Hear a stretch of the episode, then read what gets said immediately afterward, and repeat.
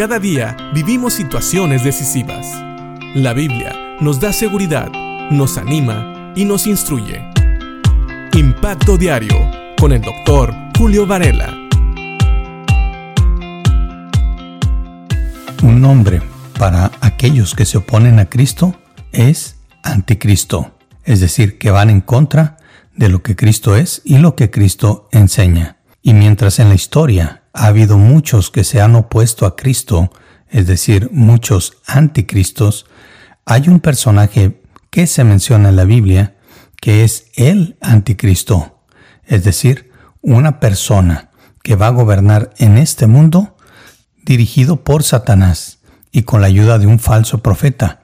Van a engañar a mucha gente y van a hacer que aún aquellos que han rechazado a Cristo estén bajo su gobierno y perseguirán a los creyentes y los matarán, los decapitarán. Esto es lo que va a ser el anticristo.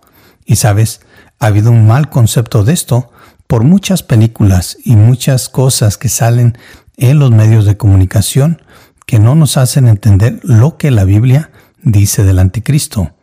Y Pablo, en su segunda carta a los tesalonicenses, habla de este personaje y le recuerda precisamente a los hermanos en Tesalónica que el día del Señor viene precisamente durante este tiempo en el cual el anticristo está gobernando.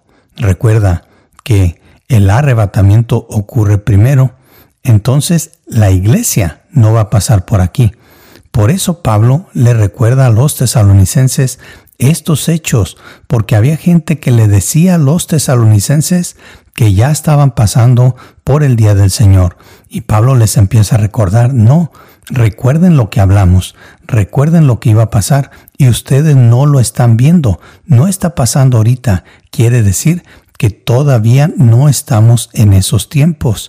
Por eso Pablo les dice en la segunda carta a los tesalonicenses, en el capítulo 2, versículos 3 y 4, lo siguiente. No se dejen engañar por lo que dicen, pues aquel día no vendrá hasta que haya una gran rebelión contra Dios y se dé a conocer el hombre de anarquía, aquel que trae destrucción. Se exaltará a sí mismo y se opondrá a todo lo que la gente llame Dios y a cada objeto de culto. Incluso se sentará en el templo de Dios y afirmará que él mismo es Dios. Así es, este personaje llamado anticristo va a ser apoyado por Satanás y va a ser lo que Satanás siempre ha querido, tratar de ser Dios. Y este no es el único lugar donde se habla del anticristo. También en Apocalipsis, en el capítulo 13, nosotros tenemos una descripción de cómo va a actuar este personaje, lo que va a hacer durante estos tiempos.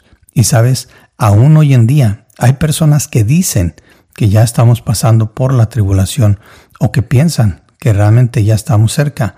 Y tal vez cerca vamos a estar. Pero recuerda, la iglesia va a ser arrebatada primero y después llegarán estos tiempos.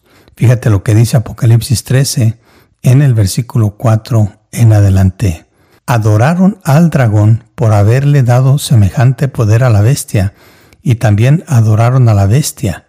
¿Quién es tan grande como la bestia? exclamaban. ¿Quién puede luchar contra ella? A la bestia se le permitió decir grandes blasfemias contra Dios, y se le dio autoridad para hacer todo lo que quisiera durante cuarenta y dos meses, y abrió la boca con terribles blasfemias contra Dios, maldiciendo su nombre y su habitación es decir, a los que habitan en el cielo. Además, se le permitió a la bestia hacer guerra contra el pueblo santo de Dios y conquistarlos. Y se le dio autoridad para gobernar sobre todo pueblo y toda tribu y lengua y nación.